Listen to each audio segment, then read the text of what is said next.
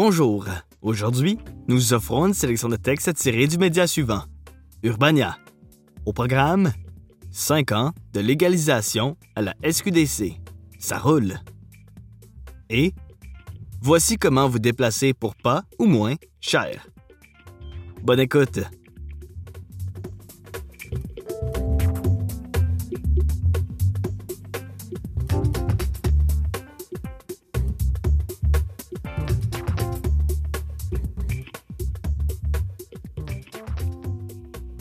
Cinq ans de légalisation à la SQDC, ça roule. Un texte d'Hugo Meunier, paru le 17 octobre 2023 dans le magazine Urbania. 98 succursales, 350 tonnes de cannabis vendues, 50,5 millions de transactions, 800 millions de dollars dans les coffres de l'État, dont 279 millions en profit, 1200 employés et bientôt une soupe ramen instantanée au poulet infusée au weed disponible en magasin. La Société québécoise du cannabis, SQDC, dresse un bilan positif des cinq premières années de la légalisation. Le siège social de la Société d'État, une filière de la SAQ, qui relève comme elle du ministère des Finances, se trouve sur le boulevard Notre-Dame, très loin dans l'est de Montréal. Un bâtiment discret, sur un terrain gazonné, qui contraste pas mal avec les succursales de la SQDC, qui, elles, se sont multipliées depuis cinq ans, passant de douze boutiques d'origine à une centaine à travers la province. J'y rencontre Eliane Hamel, vice-présidente responsable sociale, division de la protection de la santé et des communications, pour faire le point sur les noces de bois de l'entreprise. On peut être fier du chemin parcouru dans les dernières années, lance-t-elle d'emblée, assise à une table de conférence d'une longueur à rendre jaloux Vladimir Poutine. D'abord, un petit bond en arrière. Octobre 2018. Les libéraux de Justin légalisent le pot et les médias documentent la chose d'heure en heure. Les caméras traquent les réactions à chaud des premiers clients sortant des succursales avec leurs sacs de papier brun remplis de droïs. Je voulais être la première personne à acheter du cannabis légal à Montréal, lançait Hugo. Pas moi, juré. Se décrivant comme un poteux d'expérience au micro de TVA. Le buzz ne se fait pas attendre et bientôt, de longues files s'étirent autour des quelques boutiques, comme au Super Aquaclub en pleine canicule. Au cours des semaines précédentes, on ne rapportait aucune controverse, ni grand témoin au sein de la populace. Rien de surprenant là-dedans si on considère que des exemples concrets à Amsterdam ou en Californie avaient permis de démontrer qu'il était possible de vendre du weed sans faire basculer la société dans le chaos total. Eliane Hamel abonde dans le même sens la légalisation du pot s'est implantée tout en douceur et les craintes préalables ne se sont pas avérées. Il y avait de l'inquiétude au niveau de la croissance de la population et que les gens consomment au travail notamment. Mais on a finalement démontré qu'il est possible de vendre du cannabis de manière responsable, sans complications, constate Mme Hamel. Il faut dire que l'entreprise n'avait au départ pas le vent dans la figure. Selon l'enquête québécoise sur le cannabis pré-légalisation de 2018, si environ 20% de la population consomme du cannabis, l'acceptabilité sociale de sa consommation récréative, elle, atteint plus de la moitié de la population. 56% des hommes 46% des femmes. Des statistiques qui n'ont d'ailleurs pas beaucoup bougé depuis cinq ans, note Eliane Hamel. La consommation a augmenté un peu, mais pas de manière significative. Elle a même diminué chez les 15-18 ans. Un succès entrepreneurial. D'un point de vue strictement entrepreneurial, la SQDC est un succès. L'entreprise a d'ailleurs été rentable depuis sa première année et le gouvernement n'a pas investi un sou là-dedans, nous rappelle la VP. La quantité de tonnes de cannabis vendues annuellement représente environ la moitié de la drogue consommée, incluant celle écoulée sur le marché illicite. On estime qu'il se consomme chaque année 190 tonnes de cannabis au Québec, et là-dessus, on en vend 106 tonnes, soit 56% du marché. Calcule Mme Hamel, qui dit puiser ces données à même des sondages et enquêtes sur la consommation de cannabis. Cette quantité inclut aussi la consommation à des fins médicales, qui représente environ 3 tonnes annuellement. Depuis cinq ans, la SQDC a aussi diversifié son offre de produits locaux et affirme avoir la volonté d'en mettre davantage à l'avant sur ses rayons. À ce chapitre, la province revient de loin. En 2018, tout le monde n'était pas prêt et les six producteurs de l'époque étaient surtout canadiens et relevaient du secteur médical. Au Québec, l'industrie a mis plus de temps à s'implanter. Aujourd'hui, on fait affaire avec 48 producteurs et plus de la moitié du nombre, 29, est du Québec. S'enorgueillit Mme Hamel. La loterie du weed. À l'heure actuelle, une succursale peut contenir un éventail constitué de 500 à 700 produits, en plus des options offertes sur son site Web. Les producteurs qui réussissent à se frayer un chemin jusqu'au rayon de la SQDC remportent une sorte de loterie. On évalue ce que les clients préfèrent et on priorise nos besoins. On le fait de manière transparente, dans le but de faciliter l'intégration des producteurs, explique Eliane Hamel. Cette dernière n'est cependant pas en mesure d'identifier The produit vedette qui se distingue du lot depuis cinq ans, mais affirme que la fleur séchée en 3,5 grammes reste le meilleur vendeur. Ensuite, tous les goûts sont dans la nature. Vous écoutez Cinq ans de légalisation à la SQDC, ça roule. Un texte d'Hugo Meunier, paru le 17 octobre 2023 dans le magazine Urbania. Le grind n'est pas fini.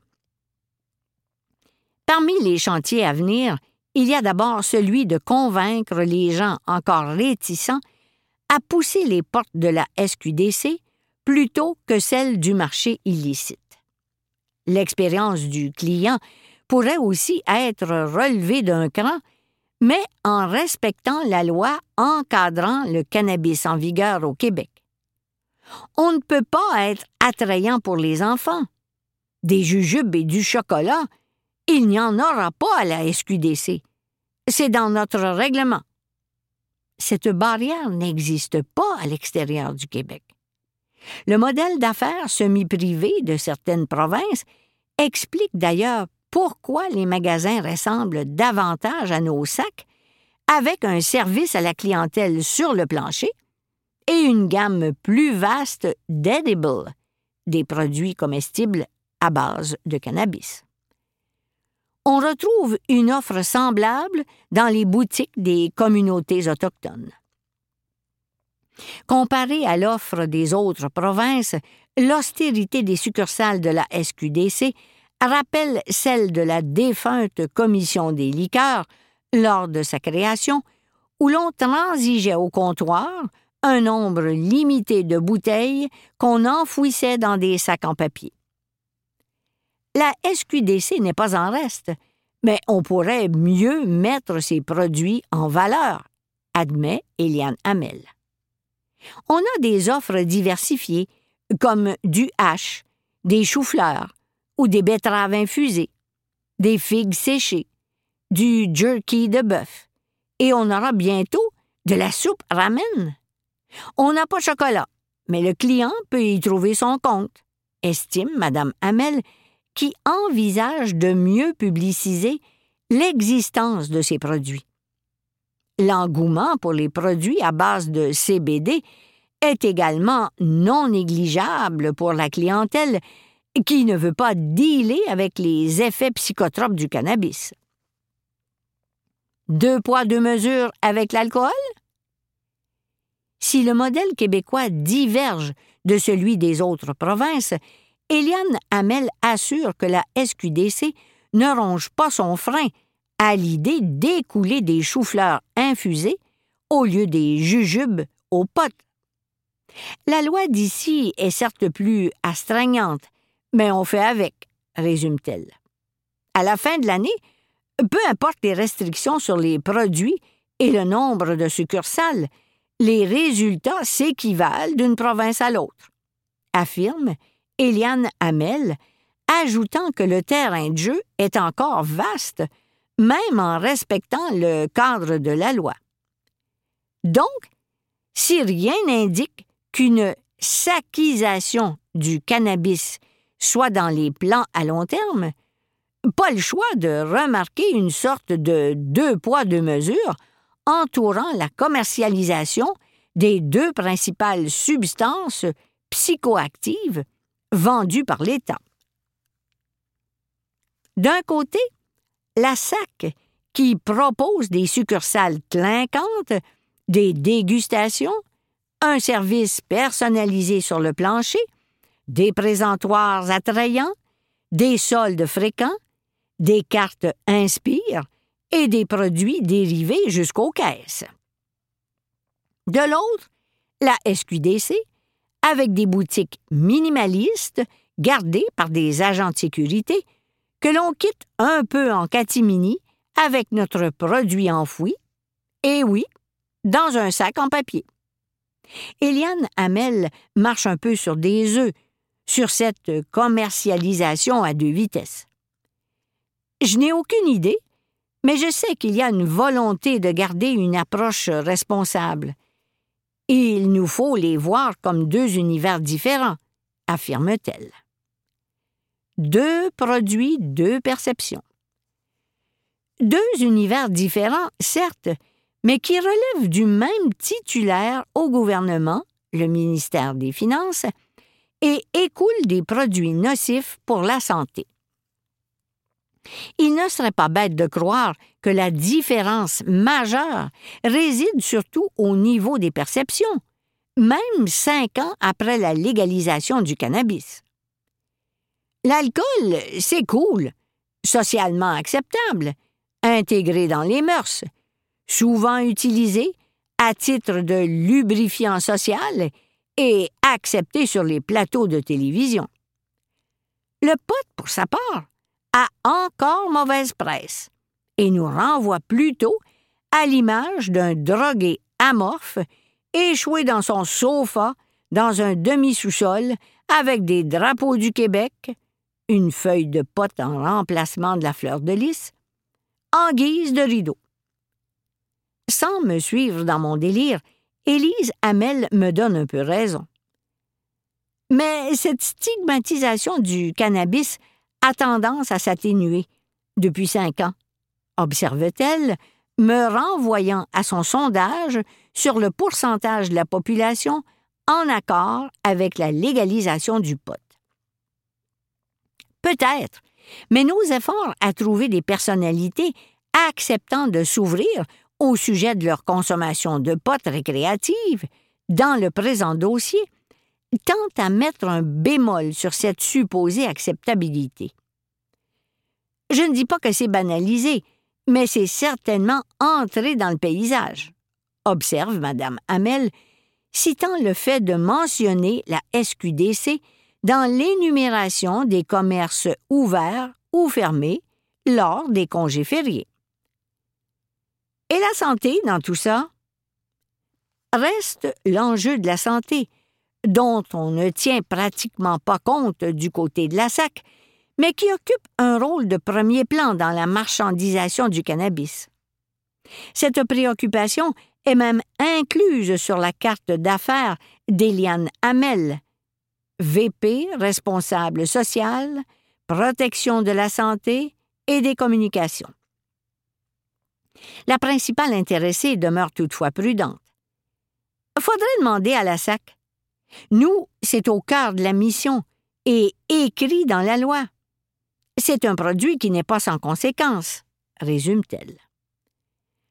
On peut tergiverser sur quel produit est le plus nocif pour la santé, mais disons que je miserais sur une soupe ramen et des choux-fleurs infusés au weed pour mettre les chances de mon bord si je veux allonger mon espérance de vie.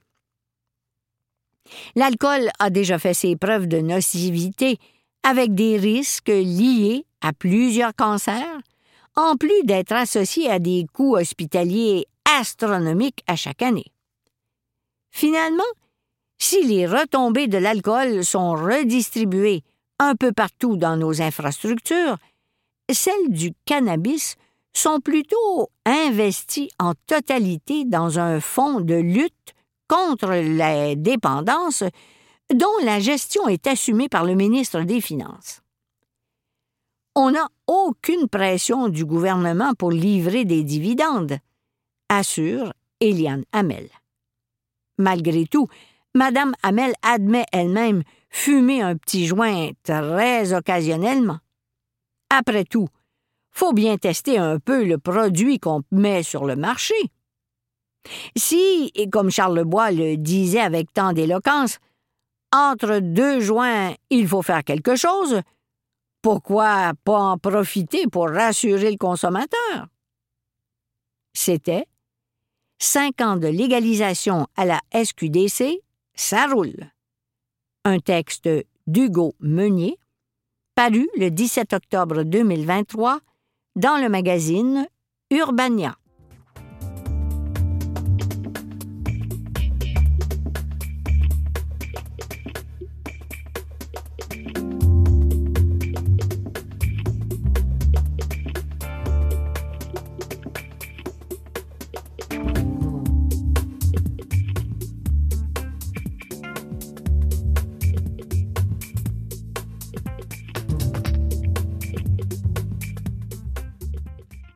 Voici comment vous déplacer pour pas ou moins cher. Un texte de Pierre-Luc Ouellette paru le 30 août 2023 dans le magazine Urbania. Non, vous n'avez pas besoin de dormir au bureau. Tout coûte cher ces temps-ci, mais ça, c'est pas nous qui allons vous l'apprendre. Quand faut financer une pizza sur quatre mois, c'est que ça va pas bien. Fait que pour réussir à s'en sortir, D'ici à ce que vous renversiez le capitalisme, toutes les petites économies sont bonnes. Et pour beaucoup d'entre nous, le transport est l'un des gros postes de dépenses dans notre budget. Alors, comment on fait pour économiser sur le transport, à part dormir sous la table de réunion pour sauver le gaz jusqu'au bureau le lendemain? On va décoter quelques petits trucs pour des économies, petites et grandes. Allez, embarquez avec nous on refusera pas un bon jeu de mots, c'est gratuit. Convainquez votre employeur d'investir en transport en commun. Ici, votre employeur vous payait l'autobus et le métro. Après tout, la plupart du temps, vous prenez probablement le transport en commun justement pour aller travailler. C'est le choix que beaucoup d'entreprises décident de faire, notamment avec le programme Opus et compagnie de la Société des transports de Montréal. Avec ce programme, l'employeur rembourse un pourcentage de la passe mensuelle de transport en commun jusqu'à 90% et la STM double la contribution jusqu'à 10% Si vous avez bien compté, ça veut dire que si votre employeur paie 90% de la note, la STM va payer le 10% restant et ça va être gratuit pour vous. Quel avantage retire l'employeur? C'est une dépense qui lui offre une déduction fiscale supplémentaire. Et pour vous, c'est un avantage non imposable. Bref, c'est gagnant-gagnant. L'idée de ce programme, c'est de proposer sur une base volontaire une contribution qui est obligatoire dans certains pays, comme la France. Et les résultats sont tangibles. Une étude menée en 2017 au New Jersey et à New York avait démontré que ce genre de programme augmentait la fréquentation de façon durable. Bon pour l'employeur, bon pour votre portefeuille et bon pour la planète. Tout le monde gagne. Troquer l'auto pour le transport actif. En 2017, la distance moyenne entre la maison et le travail au Québec était de 7,7 km. Là, pas besoin de nous écrire en commentaire que vous, vous êtes une exception. Oui, mais moi j'habite à Chambly, mais je n'ai pas le choix de me rendre au Mordor chaque jour pour le travail, et j'ai une maladie orpheline très rare qui fait que si j'habite ailleurs qu'en banlieue de Montréal, je vais entrer en combustion spontanée. C'est une moyenne. On comprend qu'aller travailler à pied n'est pas possible pour tout le monde. Mais il reste que c'est possible pour beaucoup de gens. 7,7 km, c'est en moyenne 30 minutes en vélo et une heure et quelques à pied. Avant de sursauter, demandez-vous combien de temps vous passez chaque matin dans votre voiture, que ce soit pour vous déplacer ou pour chercher un stationnement, sans compter le temps que vous passez au gym parce que vous vous déplacez juste en voiture. Quand on prend tout ça en compte, une petite demi-heure de vélo, du moins une fois que vous vous serez musclé les cuisses, c'est vraiment pas grand-chose. Et les économies sont gigantesques. 15 km par jour, 5 jours par semaine, c'est 75 km par semaine. Avec un Ford F-150, le véhicule neuf le plus vendu au pays, ça représente près de 10 litres par semaine. Ça, au prix actuel de l'essence, c'est près de 20 dollars par semaine. Si on met ça sur 48 semaines de travail par année, c'est presque 1000 dollars d'économie par année. Et là, on parle juste du prix de l'essence. Si vous faites partie d'un des nombreux ménages qui a plusieurs autos dans la cour et que votre résolution d'aller travailler en vélo vous permet d'avoir une voiture de moins, vous pouvez ajouter littéralement des milliers de dollars en économie en soustrayant toutes ces dépenses d'entretien, de termes de voiture, d'assurance, de pneus, de changement d'huile. Comme le disait une certaine banque, vous êtes plus riche que vous ne le croyez. Favorisez le covoiturage. Vous habitez loin du boulot et le transport en commun n'existe à peu près pas dans votre coin de pays. Ça ne serait pas étonnant, on est très en retard là-dessus en Amérique du Nord. Il vous reste quand même le covoiturage. L'inconvénient, c'est que peu de solutions technologiques existent pour les déplacements de courte durée. Si vous voulez faire des déplacements interurbains du genre Québec-Montréal, les services sont nombreux. Amigo Express, Poparide, sans oublier les bons vieux groupes Facebook de covoiturage. Mais pour les petites distances au jour le jour, du genre Repentigny-Montréal, c'est plus rare. Il vous reste quand même des solutions. D'un, parlez-en à votre entourage, notamment à vos voisins, il y a de bonnes chances que vous connaissiez des gens qui vont aussi dans votre destination. Même si votre voisin ne vous laisse pas directement à la porte de votre bureau, quelques arrêts d'autobus pour sauver des milliers de dollars annuellement, ça reste un pas pire deal. Vous pouvez également lancer des appels à tous sur les groupes Facebook de votre ville, dans le genre Spotted, Repentigny pour une fois qu'on pourra tirer quelque chose de positif de ces groupes. Rendez votre auto moins coûteuse. Bon, malgré toutes ces excellentes pistes de solutions, vous n'avez quand même pas le choix de continuer à vous déplacer avec votre auto personnelle. Essayez de sauver de l'argent avec cette bonne vieille voiture. Évidemment, vous pourriez être celui ou celle qui offre du covoiturage en échange de quelques dollars. Mais vous pouvez également économiser en jetant un coup d'œil plus attentif à vos assurances. Si vous avez la même police d'assurance depuis plusieurs années et que vous la laissez simplement se renouveler sans y penser, vous payez sûrement trop cher. C'est le temps de faire le tour des autres compagnies, vous pourriez être surpris des économies. Aussi, gardez votre vieille auto.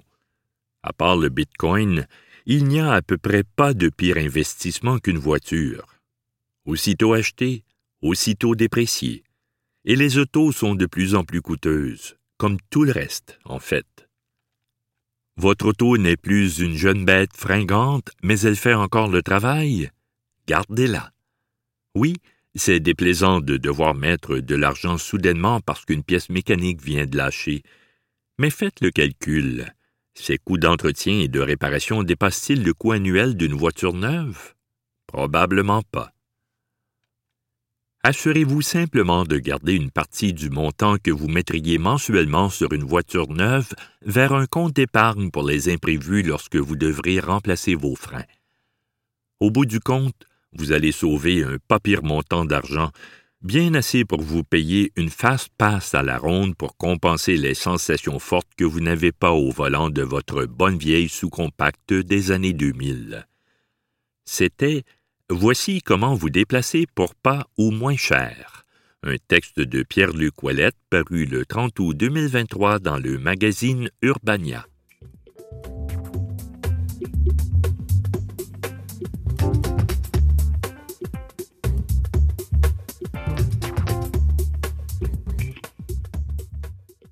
Vous pouvez retrouver cette émission sur le site de Canalem à l'adresse canalem.visevoix.com. Cette émission est rendue possible grâce à Claire Dorion à la lecture, André Lebeau à la recherche, Nicolas Wartman à la présentation et au montage.